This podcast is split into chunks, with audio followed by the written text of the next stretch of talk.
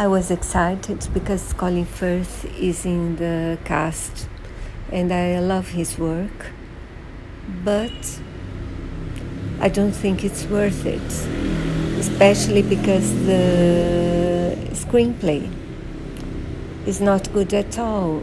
Uh, they invent many stuff, much stuff, uh, that don't belong to the book and don't don't agree with the book, in my opinion. So I think it's a waste of time. I didn't like it at all.